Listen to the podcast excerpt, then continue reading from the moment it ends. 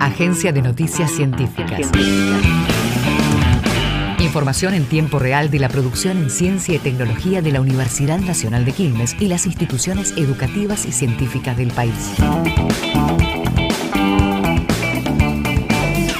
Chasqui, el mercado libre de la economía social y solidaria. Se trata de una herramienta de comercio electrónico que acerca mercados, ferias, productores y consumidores de alimentos con una idea en común, solidaridad, democracia y salud. La plataforma está hecha con software libre y funciona en computadoras, celulares y tablets.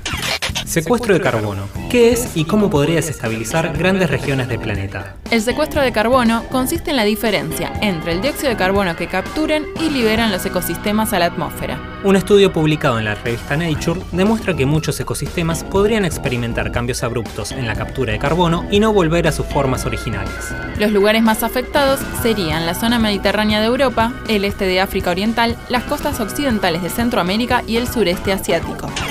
Diseñan un videojuego para detectar posibles casos de abuso sexual infantil. NoAbs es un juego interactivo que presenta diferentes situaciones en las áreas donde suelen suceder estos delitos, con la idea de prevenir y psicoeducar a las infancias. El software fue creado en Colombia y actualmente se puede utilizar también en Perú, Argentina y Chile. Según un informe regional de UNICEF, dos de cada tres niños, niñas y adolescentes de entre 1 y 14 años sufre violencia en el hogar.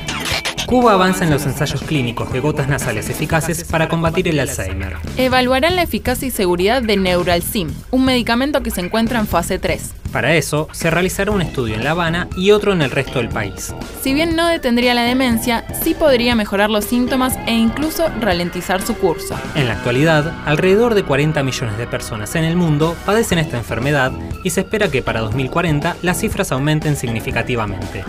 Alcohol al volante. ¿Cuánto tarda en limpiarse el organismo para poder manejar? La absorción del alcohol y su eliminación del cuerpo no es algo lineal ni responde a un patrón general. Depende del sexo, de la edad, si se está en ayuna o se toma alguna medicación y también de cuestiones genéticas. Sin embargo, dependiendo de la bebida consumida, el proceso de eliminación podría tardar hasta 19 horas. La ingesta de alcohol aumenta hasta tres veces la posibilidad de protagonizar un siniestro vial.